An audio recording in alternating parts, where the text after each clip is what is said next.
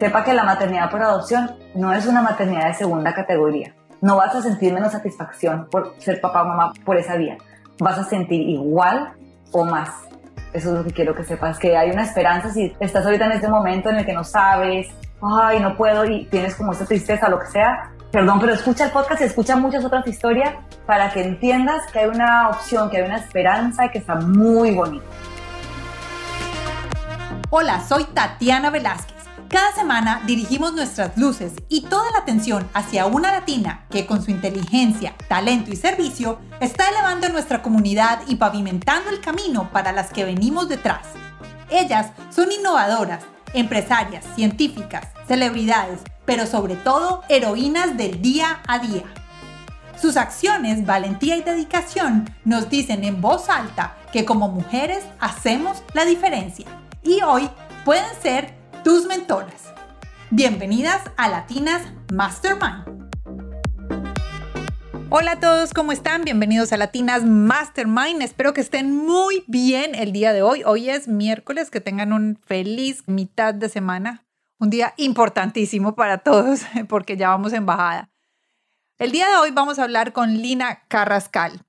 Lina, yo la conocí o nos conocimos y volvimos y nos reencontramos gracias a Alexandra Castrillón. ¿Se acuerdan Alexandra que estuvo con nosotros, la escritora? Bueno, la pueden encontrar en varios de nuestros episodios antes porque ella es escritora y nos habló de cómo llegó a ser escritora, pero también nos enseñó una teoría que ella tiene para el manejo del tiempo y la administración de proyectos que es espectacular. Infinitum. Entonces espero que todos vayan y la busquen y que vayan y la busquen como escritora porque ya lleva cuatro novelas y son todas buenísimas, ya todas me las he leído. Entonces vayan y vean. Alex, muchas gracias. Y gracias a Rabe, a Jorge Rabe, que también, digamos que ese fue el primer contacto, que es compañero de la universidad de ambas, de nosotras. Entonces, gracias a él también por ponernos en contacto. Lina y yo tenemos una historia similar, pero no igual y vamos a hablar con ella porque ella es la host de un podcast que se llama Mamá por Adopción. Y ya lleva varias temporadas y Lina nos va a contar hoy de qué se trata el podcast, cuál es su historia y qué es lo que nos puede recomendar porque no necesariamente las familias están conformadas siempre de la misma manera. Entonces vamos a hablar hoy de adopción, pros, contras sobre todos esos mitos que tenemos, no, yo no adopto por esto, esto y esto, que yo de verdad ya me lo sé de memoria, pero yo sé que varios eh, lo quieren escuchar. Y también cuáles son los beneficios de la adopción para nosotros como personas. Entonces, quédense ahí, vamos a arrancar ya mismo con Lina Carrascal. Hola Lina, ¿cómo estás? Hola Tati, muy bien, muchas gracias. Estamos felices de que nos hayas aceptado la invitación aquí a Latinas Mastermind primero y lo otro de podernos conectar otra vez y poder tener un montón de cosas en común de todo este proceso de la adopción. Eh, bueno, para todos los oyentes que nos están escuchando ahora, que ya creo que muchos me han escuchado, pues no la historia completa porque no, pero mi esposo y yo hemos estado en una trayectoria de adopción de, voy a decir, más de ocho años tratando de adoptar de todas las maneras, locales, no locales, por foster, de paso, internacional, en Colombia, en Rusia, bueno, en montones de partes. Y cada una de las veces algo pasa, algo se bloquea. Entonces, como le dije a Lina la última vez que conversamos, le dije yo, Lina, hay veces creo y pienso que el universo me está hablando. Entonces, dejemos que todo fluya, pero me encanta conocerte porque tu historia es una historia diferente. Entonces vamos a hablar hoy del tema de adopción y compartimos con nuestro público qué es lo que pasa. Entonces vamos a empezar y cuéntanos quién eres tú. Perfecto, pues bueno, yo soy Lina Cascal, ya dijimos. Soy mamá de dos chiquitas que llegaron a, nuestra vida gracias a la adopción. Son gemelas, bueno, mellizas. Y ahorita me estoy dedicando, como tú dijiste, a hacer un podcast que se llama Soy Mamá por Adopción, eh, que lo decidí hacer justamente por lo que mencionabas hace ratito, que hay muchísimos mitos y cuando yo logré ser mamá gracias a la adopción, que fue un viaje rudo, bonito y rudo a la vez, me di cuenta que había muy poquita información eh, específicamente en español, al menos en esa época. Ahorita ya hay un poquito más, pero en ese momento que yo adopté hace cinco años, no encontraba muchísima información en español, toda era en inglés. Y yo me di cuenta que para romper esos mitos y esas dudas que, que, uno tiene, que es o sea, tomar la decisión de ser papás por adopción puede ser una decisión que a mucha gente se le haga fácil y lo decida, o sea, que tenga claro que ya que no quieren ni siquiera ser papás biológicos, sino que si van a ser papás va a ser por adopción o que si al, primer tropiezo de fertilidad deciden de una vez por la adopción. En mi caso no fue así, conozco muchos casos que es, es una decisión difícil. Entonces, en medio de esa decisión difícil, a mí me ayudó muchísimo escuchar historias de gente que ya había adoptado. Yo tenía la fortuna de tener una amiga que acababa de adoptar hacía como un año. Bueno, era conocida, pero menos hicimos amigas a raíz de eso. En Colombia nací en Ibagué y tenía una amiga de Ibagué que tenía, o sea, ella adoptó a sus dos primeros hijos y luego quedó embarazada de la tercera. Entonces toda esa gente me abrió así sus puertas de manera muy generosa y me contaron sus historias y eso para mí fue realmente lo que abrió esta puerta porque no es lo mismo que tú oigas o que incluso que los veas, a que te cuenten cómo son esos momentos que tú no conoces de una historia de maternidad por adopción y que los conoces muy bien de una historia de maternidad eh, biológica, ¿no? Tú conoces perfecto cómo es un parto, qué emocionante, y las ultrasonidos, no sé qué, pero de una adopción muy poquita gente sabe cómo es ese proceso, cómo se vive. Bueno, yo me di cuenta que para mí esa cercanía con esas historias, verlos, normalizar estas familias fue muy importante para que yo pudiera tomar esa decisión y estar tranquila con eso, porque también es una decisión que tienes que tomar súper a conciencia, porque estás tomando la vida de una persona en tus manos y tienes que saber todo lo que puede venir con eso, ¿no? Y aparte yo escuchaba, em, empecé a buscar podcasts y todos los que encontraba eran en inglés. Ya cuando fui mamá por adopción, nunca he sido privada al respecto, es una cosa de la que vivo muy orgullosa, a pesar de que como que te recomiendan, ¿no? Que haya cierta privacidad. Bueno, a mí me ha funcionado no serlo. Entonces yo salía a la calle con mis hijas y me decían, ay, tan flaquita, ¿y cómo hizo para tener dos hijas? Entonces yo decía, no, es que yo no las parí. No las parí, son mis hijas, pero yo no las parí. Y no me daba pena decirle a nadie. No me pasaron muchas de estas cosas así que te hacen estos comentarios. Y yo casi que lo gritaba a los cuatro vientos. Y me pasaba que la gente me decía, muchas personas me decían, ah, yo tengo una prima que quiere pero no se anima. Ah, yo tengo una amiga que está con la duda. Y entonces yo le decía, dale mi teléfono, dile que por favor que me llame. Y nunca me llamó nadie. O sea, me di cuenta que pues, no me conocían, es un tema que no tratas con cualquier persona. Entonces ahí dije, yo tengo que hacer algo. O sea, yo sí quiero contarle a todo el mundo esto y la gente no se anima. ¿Cuánta gente habrá en mi situación? Me acuerdo mucho de una chica que, que me tocó en una comida y ella estaba idéntica a mí cuando yo llegué a la adopción pero la familia del, esposo no quería porque tenía todos estos mitos. Y ella se veía como triste. Entonces le dije, vamos a tomarnos un café. O sea, la tuve al lado y ni siquiera esa persona me, me llamó, que, estuvimos pasando una noche juntas en un evento. Entonces ahí yo dije, yo tengo que hacer algo para contar estas historias y que cada quien lo oiga en su casa, como si yo fuera su amiga. Yo le voy a contar mi historia, porque es que solo escuchar una historia abre muchísimo la mente, o sea, contesta muchas dudas. No, y te aprendizaje. Además, porque yo tengo un dicho, aquí en Latinas Mastermind tenemos un dicho y es que decimos que tu experiencia es un camino que ya recorriste, es una piedrita en el camino que ya está pavimentado. Entonces, si ya está pavimentado, ¿por qué lo tengo que pavimentar yo? Voy y busco a la que lo pavimentó y pues aprendo de ahí.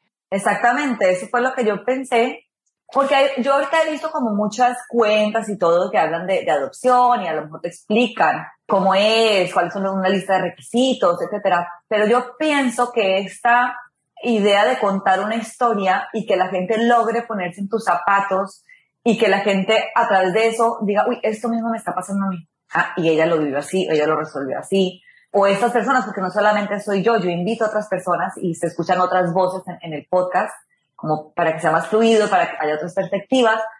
Entonces, realmente ha sido una experiencia súper bonita porque ese objetivo se ha logrado. Entonces, hay muchas personas que me escriben y que, por ejemplo, me dicen, oye, yo estaba en esta situación y gracias porque me abriste la mente. O eh, realmente estaba negada, yo pensé que no se podía querer a, a un niño que no naciera de mí, igual que un hijo biológico, y tú me lo cuentas y wow, o sea, me abriste muchísimo el panorama y se han animado. Hay gente que ya me ha mandado fotos de sus niños o fotos de ya estoy en el curso de padres adoptivos. Entonces, pues para mí ha sido lindísimo, lindísimo y se ha logrado el objetivo que yo quería con esto, contar esas historias. Claro, me encanta. Y bueno, vamos a hablar de ese tema de la adopción. Cuéntanos un poquito de tu experiencia, o sea, ¿cómo llegaste tú a tomar la decisión de adoptar? Ahorita nos dijiste que no fue algo que nació contigo, Fue algo que tuviste que educar dentro de ti. Cuéntame cómo fue esto.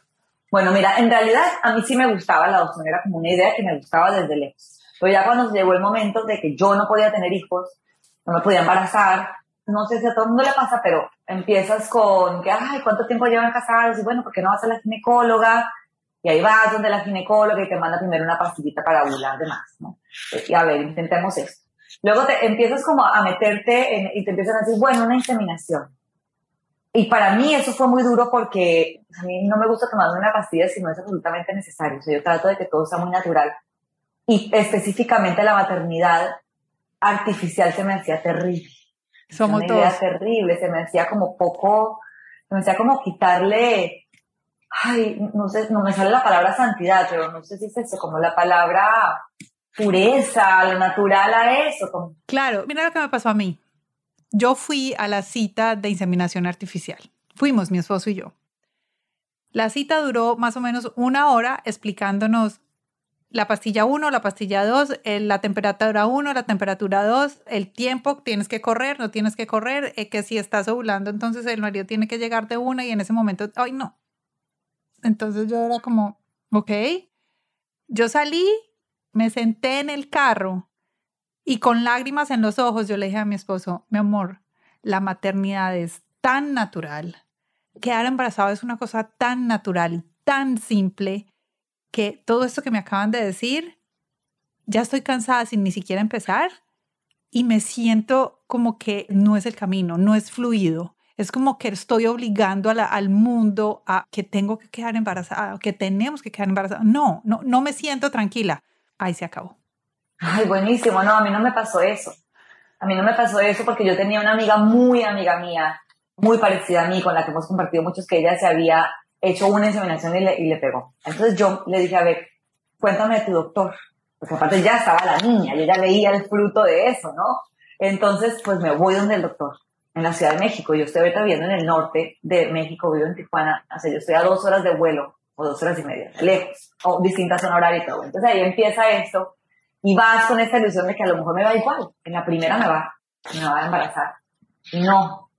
Entonces el doctor te empieza a decir, no, pues otra sí, porque ya, ya, no sé qué, no sé, ya no me acuerdo. Entonces, bueno, otra. A mí no me pasó como a ti, porque a mí la que me asustó fue una señora que, ella no se quedó en la inseminación, ella empezó a decir que si después de la inseminación no, entonces in vitro, y, no, y que me tenían que operar porque de pronto tenía endometriosis y que si dentro de ocho días más o menos te puedes operar, y cuánto cuesta y qué implica. No, no, no, esa señora me sacó corriendo de ahí. Entonces yo entré esa cita y que por fin decidí, decidí hacer una inseminación, pasó un tratamiento de fertilidad natural en que me quedé un mes y medio en Colombia, que comía pura papaya, que me volví vegetariana. yo intenté muchas cosas antes de llegar a ese punto. ¿Intentaste acupuntura? Claro, en yo también. tratamiento había acupuntura, había terapia neural, había, bueno, era una dieta que me reiniciaron el sistema operativo y entonces, este, y fue maravilloso, me curé de muchas cosas, sigo creyendo muchísimo en que la alimentación te cura, etcétera, pero no me. Y bueno, entonces ya logro, ok, voy a dar el paso de la fertilidad asistida. Empiezo y esto empieza una cosa de que esto y lo otro. Ya para estas alturas está la familia, los amigos, ya, ya hay como una carga muy grande encima de tu embarazo. ¿Y cómo estaba tu relación con tu esposo? Porque eso es una montaña rusa. Estaba bien, digo yo, a mí me empezó una ansiedad horrible, terminé mi psiquiatra, me dio un desorden de ansiedad con síntomas de depresión. Entonces, no, no, no, no, fue una cosa muy dura y en ese momento entonces ya resulta que en, en Ibagué había un amigo de la familia que tenía clínica de fertilidad, voy con él, me intento con él, eh, me empecé a quedar en Colombia temporadas de dos, tres meses porque todo esto yo como que necesitaba estar al lado de los míos, no que mi esposo no, no sea el mío, pero... No, no, te entiendo, sí, sí, sí. El hogar primario de donde naciste, pues. Y la confianza de que los médicos no me estaban nada más queriendo vender estas cosas por vendérmelas, ¿no? Entonces yo fui donde el amigo de la familia y confiaba perfectamente en él bueno, y ya con él la segunda inseminación, eh, invito, ya le invito, no, que tienes que hacer todos los donados. Y ahí fue donde yo dije, prefiero acá. Y todo el mundo, la, la de la familia, no, no, pero espérate, sigue intentando, no sé qué. Y yo ahí me voy a pedir una segunda opinión a un doctor. Y él me dice, yo, estoy viendo por tu historial y por lo que acabo de ver en el ultrasonido que efectivamente yo creo que tus óvulos no están tan bien. Y ese doctor me dijo, yo te quiero hacer una pregunta. ¿Tú qué es lo que quieres? ¿Tú quieres ser mamá o quieres parir embarazarte y parir. Yo dije, no, pues claro, este señor sí sabe, yo lo que quiero es ser mamá. Y esto lo cuento en el podcast, mucho más bonito de lo que lo acabo de contar ahora. Pero ahí yo dije, wow, tiene razón. Él me dijo, mira, yo te puedo hacer esto, lo otro, y me daba como porcentajes de éxito, de probabilidades. Y me dijo, pero la única opción que a ti te da 100% de probabilidades de mamá es la opción. Entonces yo dije, claro, y ahí fue cuando ya, yo, estaba en Colombia, me tenía que devolver, y cuando yo llegué a la casa le dije, mira, me pasó esto con este doctor, conversemos y hagamos un plan, porque es que esto de la fertilidad asistida parece que no para, se siguen proponiendo cosas y cosas. Pues bueno, ahí hicimos nuestro plan, todavía no era la adopción inmediata, yo todavía me hice los tratamientos de fertilidad. Me fui para Medellín, reconecté con Medellín, o sea, la verdad es que dentro de todo este viaje ha habido cosas muy feas, pero también ha habido cosas maravillosas, como que mi mamá me decía, nunca te había tenido meses aquí, después de que te fuiste a los 17. Claro. Entonces, ya, pasó todo esto, no me logré embarazar, y yo ya, ya nosotros empezamos la adopción con muchísima tranquilidad. Cuando la metimos en el plan, empezamos a ver documentales como locos, todos los documentales, ahí fue donde yo empecé a ver podcast, ahí fue donde me empezaron a pasar como unas señales rarísimas que me llegaban de que yo estaba en Medellín y pronto de la nada apareció una familia italiana con un niño claramente adoptado porque era de raza negra. Divino el muchachito. Se estaban quedando en el mismo edificio donde yo me estaba quedando dos apartamentos abajo. O sea, unas cosas que yo decía, no, esto no puede ser. El universo te está conversando, claro. Exactamente, así como tú lo sentiste perfecto en tu primera cita. Yo a veces digo, ojalá yo hubiera sentido eso en mi primera cita. Pero yo ahora entiendo que así tuvo que ser, porque eso permitió todo ese camino que hoy llegaran a mí mis hijas, que eran las niñas que eran para mí. Esas dos niñas eran para que fueran mis hijas. Entonces, si yo no hubiera tenido todo este proceso y los tiempos no hubieran sido los que fueron, pues eso no habría pasado. Entonces, yo confío en que así fue, porque así, y para mí fue un crecimiento muy grande. O sea, todo esto de que la ansiedad, yo terminé pues en terapia, encontré muchas cosas que tenía en mí, que tuve que corregir, y yo hoy en día soy una persona muy distinta. Entonces, la verdad es que fue lo más duro para mí, o sea, todo ese proceso de no poderme embarazar ha sido la experiencia, yo pienso que más difícil en mi vida, que más me ha sacudido, pero ahora entiendo por qué. Y ahora agradezco todo eso. Claro, así es. Ya hablemos de la historia de la adopción. ¿Qué cosas tú le ves positivas a la adopción? Pues la adopción te da esa posibilidad de ser mamá de ser mamá o papá, si sueñas con ser mamá y papá y no lo estás logrando por la vía biológica. Los padres y las personas que adoptamos no lo hacemos por filantropía, no lo hacemos por hacer una obra de caridad.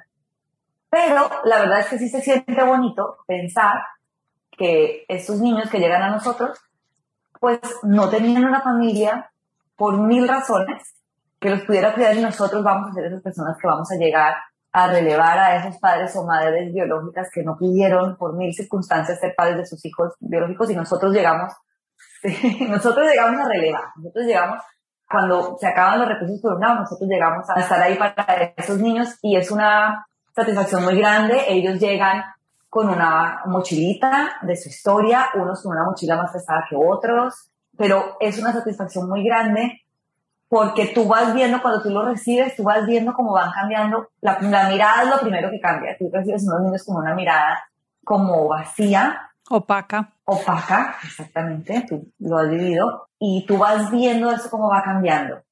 En mi caso, por ejemplo, una de mis chiquitas no gateaba. ¿De cuántos años llegaron tus chiquitas? Llegaron a los dos días, cumplían 11 meses okay. Eran bebés y aparte eran más chiquitas de lo, o sea, tenían pero digamos que parecían como de nueve. Entonces, yo me acuerdo cuando te los presentan, cuando te van a hacer una propuesta para una asignación de adopción, entonces a ti te visitan en la oficina de, la institución donde, te, donde estás haciendo tu proceso y te describen, ¿no? Te dicen cómo llegaron, etc. Y entonces me acuerdo que me describían a una de ellas. Me decían, no, es que ella no gatea, no sostiene el tetero, el biberón, y la psicóloga dijo, es como floja, algo así. O sea, yo me acuerdo que usó la palabra floja en ese momento, ¿me entiendes? Y como días después, yo les digo, no era floja. Esta niña necesitaba que la abrazaran muchísimo porque es una niña que le encanta que la abracen. Entonces, son, mis hijas son muy diferentes entre ellas dos. Mi esposo cuenta la neta muy chistosa porque se le sentaba al lado quería como poner la manita en la pierna, abrazarle, ella le quitaba así como novio regañado. Sí, yo, yo sé qué es eso. en cambio, la otra, no sé, nos la peleamos porque le encantaba dormir arrunchada. Entonces, ella, por ejemplo, empezamos a ver A los tres días empezó a sostener el biberón, a los poquitos días empezó a gatear. Entonces, esta experiencia de tú ver cómo tú entras a suplir estas carencias que las instituciones hacen lo mejor que pueden, a mí me queda eso claro, pero nunca pueden hacer el papel de, una mamá, nunca pueden ser una familia. Entonces, cuando ellos tienen eso, que además la gente piensa que un niño necesita comer y dormir y que le cambien el pañal y ya, ¿no? Y está calentito. La gente se olvida de la necesidad, por ejemplo, que es una necesidad biológica del contacto. Y eso cómo repercute en su desarrollo neurobiológico y una cantidad de cosas, incluso en su desarrollo motriz. Mucha gente no relaciona esto. Lo damos por sentado, yo creo que es lo que es. Porque digamos que no, pues la mayoría lo tuvimos. puede ser, exactamente. Sí. Entonces, tú empiezas a ver estos cambios tan rápidos y es muy bonito, es muy bonito sentirte como parte de esa historia. Es un aprendizaje, tienes que cambiar como persona, tienes que cambiar muchos chips en tu mente porque es una paternidad o una parentalidad. Tiene que ser terapéutica porque tú tienes que tener presente que esos niños, como te digo, vienen con un trauma. Sea que el niño se lo separaron de su madre biológica al momento de parirlo, o sea que lo separaron a los dos años, a los cuatro años, hay un trauma, siempre. Y no es que los vamos a educar partiendo de ahí. Eso también me gusta mucho aclararlo porque a mí no me gusta estigmatizar a los niños que llegan por adopción y decir que porque vienen con esta historia, entonces ellos, es un mielo de los mitos, ¿no? Es que son terribles. Es que, se, es que no, es que fulanito se portaba horrible. No sé qué. Entonces, hay que entender o sea, no los vamos a estigmatizar y no vamos a estar todo el tiempo como sintiendo lástima, porque además también me lo preguntaron y no, yo no las debo sintiendo lástima para nada. Son mis hijas como son las hijas tuyas y de cualquier persona, ¿no? Claro. Pero nada más si tienes que estar alerta cuando hay algo que te muestra que algún comportamiento viene de este trauma. Y al principio, los primeros días, pues hay cosas de hábitos, ¿no? Ellos tienen cosas como que, por ejemplo, si les tocaba esperar para que les dieran de comer, pues ellos vienen con un temor que si tú te demoras un poquito de comer, pues eso detona un berrinche o una pataleta o un llanto que tú dices, pero Dios mío, no como, ¿por qué? Pues por eso, porque el niño viene acostumbrado a que de pronto le toca pasar a un ratito mientras que le pueden dar de comer a él y tiene como unos hábitos que lo han llevado a subsistir hasta ese momento contigo y ellos tienen que desaprenderlos porque ya están en un ambiente seguro, pero toma tiempo que ellos se sientan, que su cuerpo se sienta, que ellos sepan que están en un ambiente seguro y muchas veces hacen cosas para probarlo, especialmente los niños que son un poquito más grandes. Mm. Ellos vienen con esta carga de que piensan que eso que les ha pasado es culpa de ellos, que si probablemente mi mamá no me pudo cuidar, es porque yo debía haber hecho algo, digamos, inconscientemente los expertos dicen que eso puede ocurrir. Entonces, ¿qué hacen cuando llegan contigo? Quieren saber si tú sí los vas a querer, con todo y todo. Entonces, es cuando vienen esos comportamientos donde ellos... Te ponen a prueba ellos no lo hacen conscientemente, pero emocionalmente te están poniendo a prueba y te están poniendo a prueba a ellos. Es like, ah, ah, fue culpa mía porque, no sé, no miraba a los ojos, voy a decir cualquier cosa. Ah, entonces yo ahora siempre voy a mirar así, voy a hacer el que me va a portar mal. Eso estoy hablando con los más grandecitos. Entonces son como así, no te miran a los ojos, te responden feo, pero uno tiene que ir más allá de eso. ¿Cierto? Más allá, pasar eso y decir, bueno, ¿de dónde viene este comportamiento? Y tú tuviste esa experiencia que yo no la he tenido y yo en la temporada que estoy preparando ahorita de mi podcast voy a hablar de eso, como de, de, familias diferentes a la mía y en la que voy a incluir es la gente que ha adoptado niños de la segunda infancia, porque realmente es otra historia diferente a la mía que yo adopté, por más que eran dos y, y lo que tú quieras, eran bebés. Claro. Y te digo, también tienen un trauma, pero claramente no es su mochila igual a la de un niño que tiene cinco años y que probablemente vio cosas, se acuerda de cosas, verbaliza. Entonces es otra película diferente. Pero entonces a mí sí me molesta cuando la gente dice, es que son terribles. Uy, no, es que esos niños que son adoptados y aparte con un tono de voz que lo dicen. Como si supieran. Como si supieran. Hay gente que habla de la adopción como si supiera. Y la verdad es que hay muchas cosas que no se saben porque es un tema que apenas está empezando a hablar de manera abierta.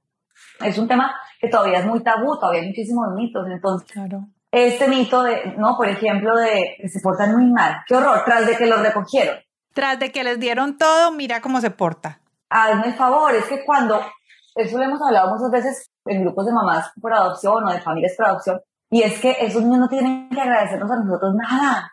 Uno cuando, cuando los papás lo pagan, uno le está diciendo a la mamá todos los días gracias porque me tuviste. Sí, no, no. El adulto decide, y más en la adopción, es una decisión 100%. Aquí no hay chance, aquí no hay descache, aquí no hay, ups, me embaracé.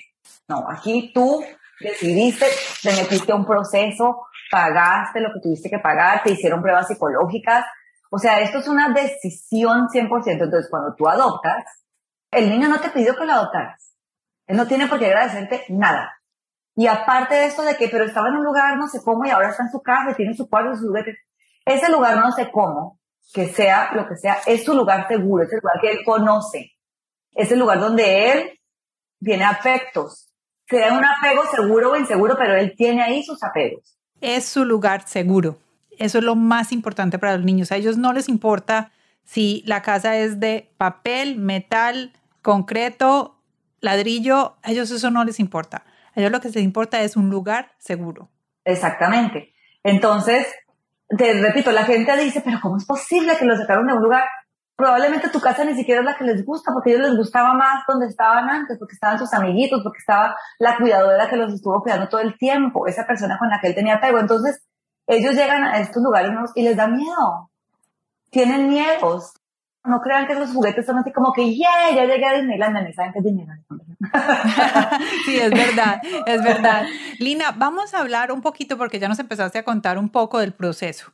¿Cuáles fueron como esos pasos a pasos que hay que hacer para adoptar? Tú estás en México, yo estoy en los Estados Unidos, yo tuve experiencias bueno, todavía estoy en experiencias de Estados Unidos, adoptando por Estados Unidos, pero tuve experiencias de adopciones internacionales. Entonces, te voy a pedir a ti que empieces y si yo tengo algo para complementar, ¿te parece si lo hacemos juntas? Perfecto. Listo, dale. Perfecto porque aparte yo ahorita que estaba entrevistando a gente para el podcast, me doy cuenta que los procesos varían. Hay cosas que, o sea, siempre hay un estudio socioeconómico, un estudio psicológico, siempre hay una visita domiciliaria, siempre hay un curso para padres adoptivos, taller. Pero de ahí al orden, algunos contenidos de esos talleres varían. Sí, digamos que no es orden, pero digamos, mira, ahí lo has dicho. Entonces, siempre hay un estudio, eh, estudio psicológico. ¿También tú lo tuviste? Bueno, pero tienes razón, Tati. Perdón que aquí ya estamos así como enredándonos. Uno primero tiene que presentar una solicitud de adopción. Y en esa solicitud de adopción es cuando tú vas a poner si te van a pedir datos económicos, ¿no? O sea, te van a pedir tu hoja de vida probablemente, te van a pedir cartas de recomendación de personas. A nosotros nos pidieron cartas de amigos preferiblemente casados, que tuvieran hijos, que dijeran por qué creían que nosotros íbamos a poder ser buenos papás para un niño. Pidieron cartas de apoyo de la familia. Bueno, no se llaman cartas de apoyo, son como cartas de autorización. Es importante que la familia extendida o extensa esté de acuerdo con tu adopción porque ese niño va a llegar a esa familia. Entonces no puede haber rechazo. O sea, tus padres, los que serían los abuelos de los niños, si hay tíos, tías, incluso primos cercanos. Sí. Entonces te piden dentro de los documentos que anexas a esa solicitud unas cartas y ahí te piden cosas de ingresos, si tú tienes una casa, tú pues tus documentos probatorios de propiedad de la casa, etcétera, ¿no? Como para que ellos sepan que tú estás por lo menos en posibilidades económicas de recibir a un nuevo miembro en la familia. Y ya de ahí, entonces, en mi caso, voy a contar mi caso, empezamos con el proceso psicológico. Primero la institución te hacía unas pruebas que ellos ya tienen, eh, digamos que designadas, son un montón de preguntas de selección múltiple, hay unas muy locas, este, pero bueno, tú haces esas pruebas y en nuestro caso, después que la institución evalúa esas pruebas, la, la, psicóloga de la institución, entonces definen qué áreas de tu vida o de tu personalidad tienes que mejorar y te mandan una terapia externa. Esto es aquí, en donde yo estoy. Vamos a parar aquí. Entonces, te voy a contar cómo es aquí en los Estados Unidos. Aquí primero llenas la forma, pero ahí te preguntan cosas muy básicas. Todavía no son las cartas, todavía no es nada de eso. Te hacen solo esas preguntas y después lo primero que te hacen es hacer el curso. O sea, te mandan a un curso para la adopción. Y voy a decirlo, como mi esposo y yo lo clasificamos, y es, ese es un curso para asustarte. Es un curso para decirte todo lo malo que puede pasar. Todo lo malo que puede pasar porque entonces ellos quieren que al final de los dos meses o tres meses, no me acuerdo cuánto, qué tan largo fue, que tú al final tú mismo tomas la decisión de decir, no, no estoy listo. Fíjate que eso es una cosa, lo tengo muy fresco ahorita en la mente porque entrevisté a, un papá soltero en Colombia y a una directora de una casa hogar aquí en México y los a él le tocó primero el curso como a ti. A nosotros nos toca de último. Y en este podcast yo voy a decir, porque lo dijo también este director de la Casa Hogar, ese tiene que ser el primer punto. Porque desafortunadamente sí te tienen que asustar.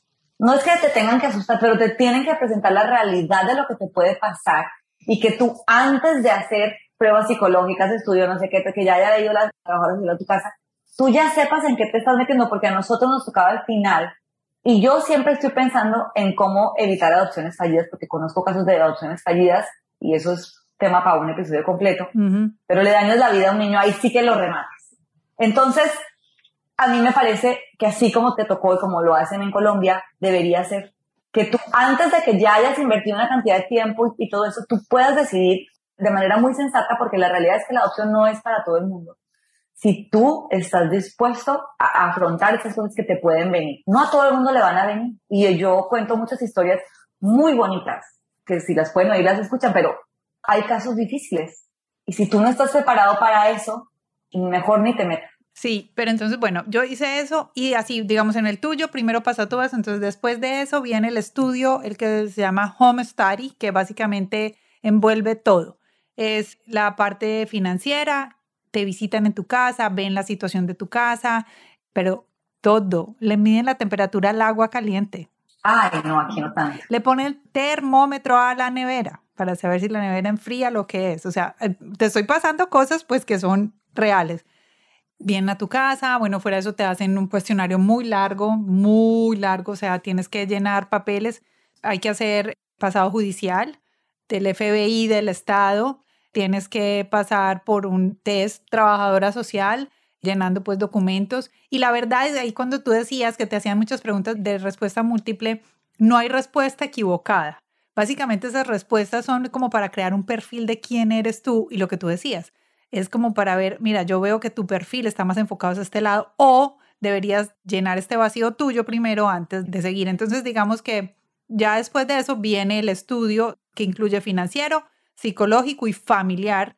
Y después ya nos mandan todo un paquete que ahí vienen las cartas y bueno, todas esas cosas. Claro, nosotros la carta de no antecedentes penales, lo que tú dices de que no tengas su pasado judicial, aquí lo entregas al principio. Bueno, entonces pasas esta parte mm, psicológica y luego viene el...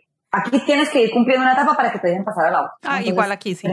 Ajá, terminas la parte psicológica y viene la parte de trabajo social. Y ahí vuelven y te preguntan cosas que ya la psicóloga te ha preguntado, y tú dices, pero no tienes un expediente, no pusieron en una tablita de Excel, ya. Eh, no.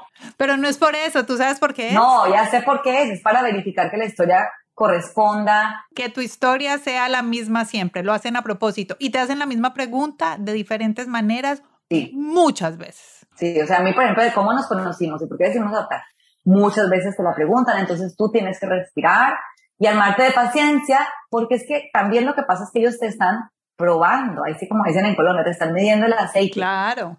Si tú no tienes la paciencia para pasar todo lo, todas estas pruebas y todo esto, no vas a tener la paciencia ni la tolerancia que vas a necesitar cuando seas mamá.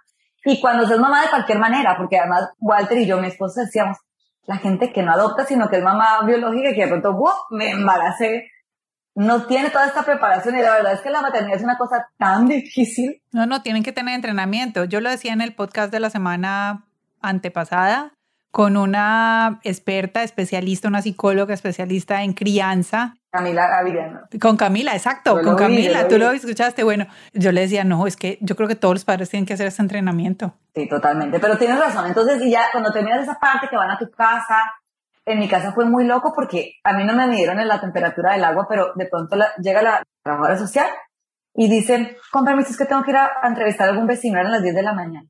La señora se salió y bueno, yo le dije a dónde, entonces yo empecé, le mandé por WhatsApp a dos vecinos que yo sabía que estaban ahí, una porque es mamá y acaba de dejar sus del colegio y ella trabaja desde casa y el vecino del frente también, de eso que paseas el perro y hablas con el vecino. Entonces, pues les escribí a ellos dos y les dije, oigan, tengo aquí una persona del DIF, me harían el favor de que quiera hacerles unas preguntas. Y me dice, sí, claro, con mucho gusto, ¿cuándo? Ya. ¿Qué? Entonces me diga, espérate que acabo de llegar al DIF, vengo al gimnasio, espérate, me baño. Y el señor me dice, espérate que estoy en una llamada. La señora ya les cayó. Ayer me contó una amiga que le tocó la visita ayer, que la señora salió como testigo de Jehová. O sea, nada más dijo, con permiso, en medio de la visita dijo, con permiso, tengo que salir. Se salió y empezó a tocar la puerta a, a los vecinos a ver quién le abría de la nada. Entonces, bueno, eso lo hacen aquí. Aquí, ¿sabes qué hacen? Bueno, no sé si allá. Aquí te piden el nombre de tus jefes y les mandan carta para que, o un formulario para que ellos lo llenen. Sí, bueno, diferentes cosas, pero el sentido es el mismo, ¿no? Están viendo a ver quién eres y todas estas cosas, ¿no? Y luego de ahí, entonces ya pasas a esta parte, bueno, ahí a lo mejor te dicen, oiga, esa escalera está insegura, tienen que ponerle una reja, una malla a eso, no sé qué, y te vuelven a visitar o mandas fotos, bueno, te mandan unas, lo que le llaman un plan social de, de tu casa. Y ya de ahí pasas a la escuela para padres adoptivos. Tienes que esperar a que sean un grupo, generalmente son grupos de, no sé, 10, 15, 20 familias, y lo da una psicóloga, y entonces te digo, sí, como tú dices, ahí es donde te empiezan a decir, puede pasar esto, puede pasar lo otro, no sé, conoció el caso de la niña que escupía a la mamá. Nos pusieron a nosotros a ver un documental rudísimo de una familia americana que va y adopta un par de gemelos y una niña rusa. Se va a Rusia y regresa con tres niños de su casa, que no les entienden el idioma, que la niña ya tiene como seis años, que son dos gemelitos. Bueno, y entonces es tarea verlo y hay gente que no hizo la tarea. La deberían hacer porque si bien es un caso muy extremo, pues tú más o menos sabes a lo que vas. ¿no? Porque uno llega con un deseo tan grande que uno no quiere oír que nada de eso va a pasar, uno quiere oír como que le van a entregar su bebé y yo por fin voy a ser mamá. A nosotros incluso nos trajeron visitantes, o sea, padres que ya habían adoptado, pero que no habían tenido buenas experiencias. A nosotros no, mira, qué curiositos aquí. A nosotros nos trajeron a los padres, me acuerdo, era una historia de una familia que habían adoptado una niña ya más grande, digamos de 12 años, 13 años más o menos, la niña, no, mal, mal, de todo. O sea, puedo decirte, hasta atento de suicidio tuvo la niña. Y cuando cumplió 18, la niña empacó sus maletas y se fue.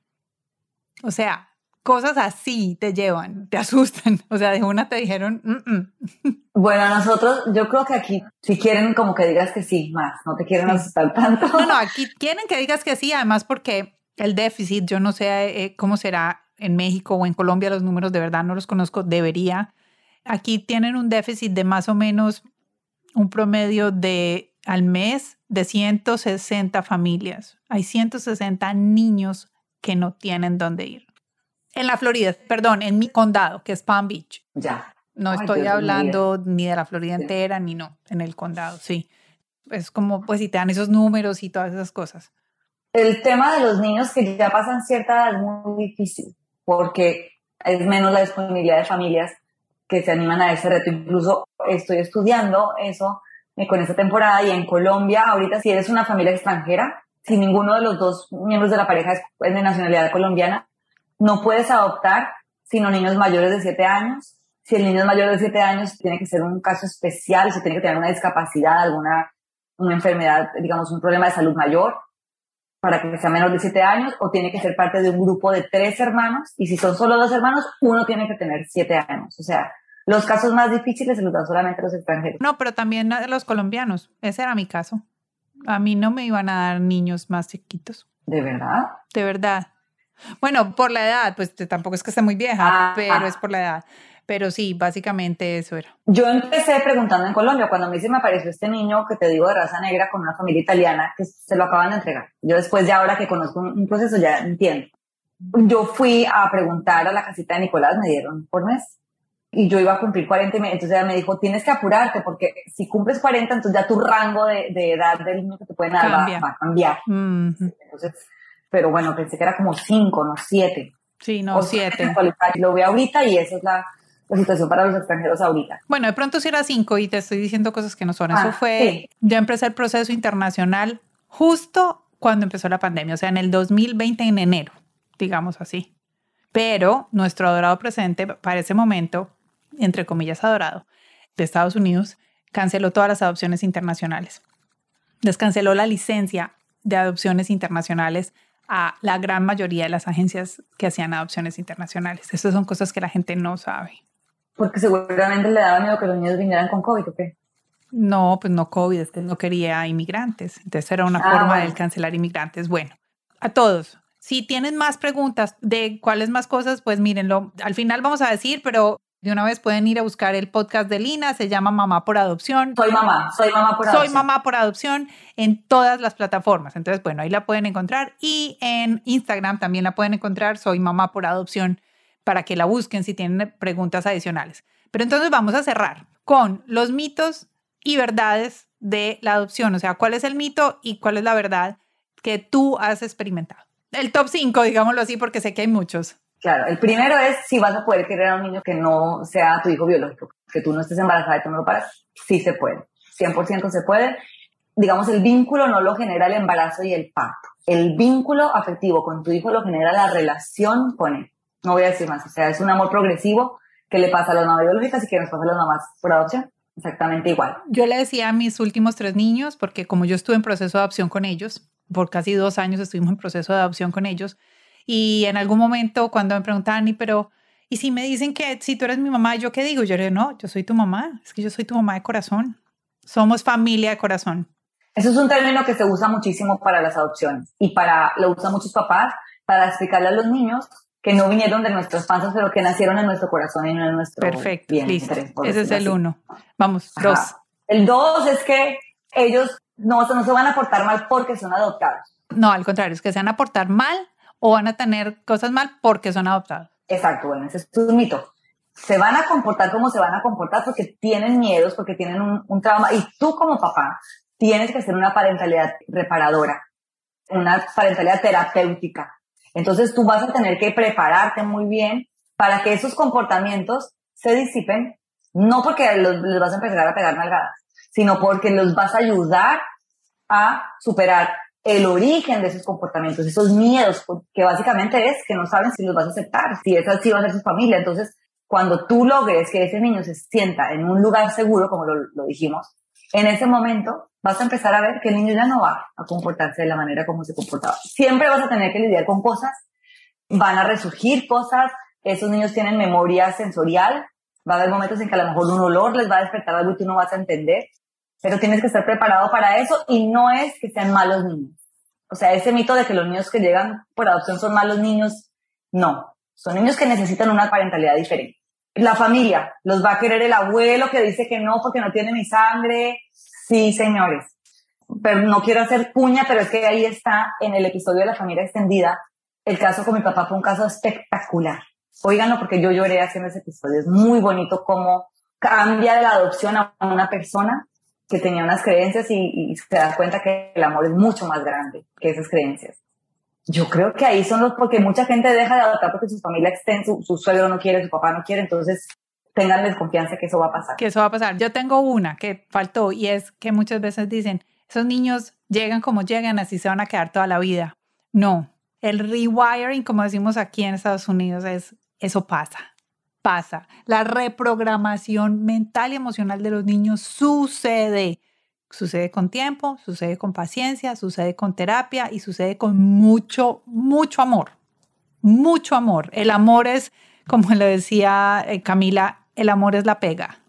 Es el amor, ellos lo sienten, el amor, ellos, ellos saben cuando son amados. Ellos lo saben. Así te pongan a prueba, ellos lo saben. Entonces, volver a reprogramarlos mental y emocionalmente es posible. ¿Y a eso a qué se refiere? Voy a hacerle una aclaración. Si un niño está acostumbrado a que tiene hambre y llora y llora y llora y nunca nadie lo atiende, toma tiempo que él entienda, porque él ya lo está viendo, cuando cada vez que llora, tú rápido llegas a atenderle su necesidad. O sea, antes tu conexión era yo lloro y nadie me atiende. Se va a demorar un tiempo en que tú le generes ese nuevo caminito, como cuando pasa un rito de agua por un lugar y se va haciendo el camino, así. Entonces tú cada vez que él llora, tú lo vas a atender y él va a empezar a hacer esa nueva conexión, como si estuviese rewiring de que, ok, no, yo lloro y me atiendo. Exacto, esa reprogramación. Y me siento seguro, ajá, exactamente. Entonces, Exacto. Esa parte me parece como muy importante. Es muy, muy importante. Y el último que yo tengo es la adopción de niños mayores. Y voy a decir mayores, como dicen en Colombia, que son siete años.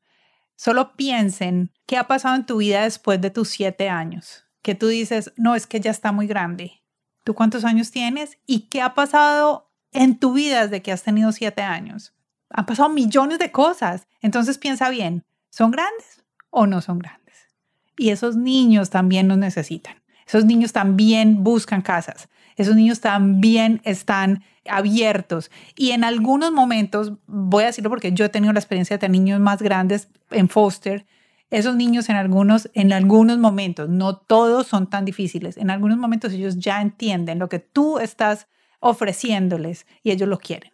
Y ellos lo quieren y lo quieren desesperadamente. Ellos quieren tener una casa, quieren tener un hogar y quieren tener una familia y quieren pertenecer, pertenecer. Entonces, es quitémonos ese mito de que Sí, o sea, en Colombia ya un niño de siete años que no, ya es grande, no, ya nadie lo quiere adoptar, ya es grande. Yo a los siete años, por Dios, yo a los siete años, o sea, mis primeras memorias son a los siete años. Y el cerebro nunca pierde la neuroplasticidad. Es más difícil, o sea, te vas a demorar un poquito más porque tiene ya unos caminitos más profundos, pero el cerebro nunca pierde la neuroplasticidad. Tienes que tener un compromiso muy grande, pero va a ser muy satisfactorio si tú logras ese vínculo con ese niño.